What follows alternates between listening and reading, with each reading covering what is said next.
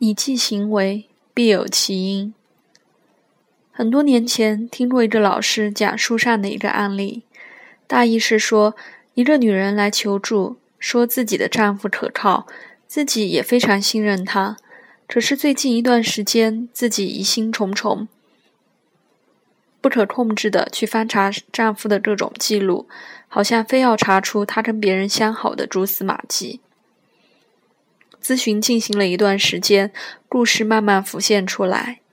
原来是前段时间，她办公室新来了一个男孩子，两人情愫暗生。她内心不安，对丈夫心怀歉疚。她那么做不过是期望找到一些丈夫出轨的蛛丝马迹，这样自己不致那么歉疚，反而多些安宁。而她内心真实的动机，其实是希望呵护和丈夫之间的感情。这个故事让我多年念念不忘，倒非有关当时的咨询技能训练。我甚至也很不喜欢这么简单粗暴的把一个长程咨询讲成知音体，但那确实是我第一次意识到，自知不自知，你的任何行为都必有其原因。在心理治疗里面有非常经典的理论，把人的意识分成意识、潜意识和潜意识。意识并不能决定你的行为，而潜意识才是驱动你的巨大力量。就好像人骑在大象上，你以为是你在操控方向，其实大象才是迈步的那一个。而咨询的过程不过是让你有机会和大象做个沟通。你看，大象是如此强壮，而又有它真实的诉求。你需要放下你的皮鞭，听听它的诉求。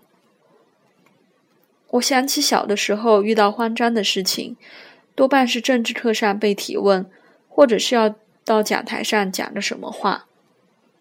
我总在站起来的时候暗暗想：让 Jane 去做这个事情吧，没关系，他会去处理。这使我，直至成年之后做了咨询师，还是会更愿意相信来访者身体里面的自己。他有面对生活的力量。当事情被搞砸，你对自己失去希望的时候，只是因为这力量被遮掩，并未被看见或不愿被看见。力量被遮掩，必有其因。你很懒，你的工作太忙。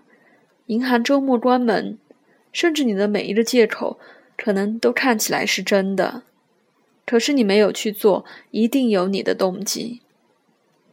有时候客套不过是为了表达愤怒，攻击则是在表达亲密。拖延做事是为了让自己受到惩罚，使逼迫自使逼迫自己的母亲或者老板觉得愧疚或是无力。我只是随口列举些可能性。你的行为必有你自己的动机，只是他们都被披上了种种外衣。比如你很礼貌，你不会控制情绪，或是你贪吃爱玩。这样的例子我能举出好多，他们每天都在发生，不论你愿或不愿，他们都在你的身体里、生活里不断作用。我这么说，并非给你找一个更好的借口。相反，我确实是想去要去解决问题。我想去觉察你的真实动机，用合适合适的方法满足它，可能更是命中靶心。这样才能避免我们在不自知的时候，用非常拙劣的方式来绕圈子。就像开头那个惶惶侦查自己丈夫的妻子，我们比自己以为的更聪明，也更愚蠢。你记得《盗梦空间》里面那个被植入想法的富二代吗？他一生都在试图得到父亲的认同。他要接手企业帝国，是因为父亲一直对他失望。他带着压力、恐惧、愤恨和无力感，还要努力去征战，向父亲及整个世界证明他可以让父亲对他满意。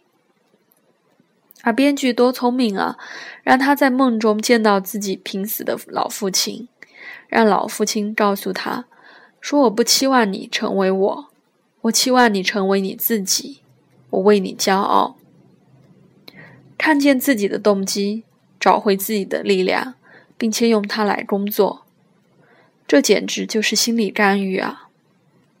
那是时候扪心自问：你的梦境中那扇黑漆木门之后，那个保险箱里究竟有怎样的字条？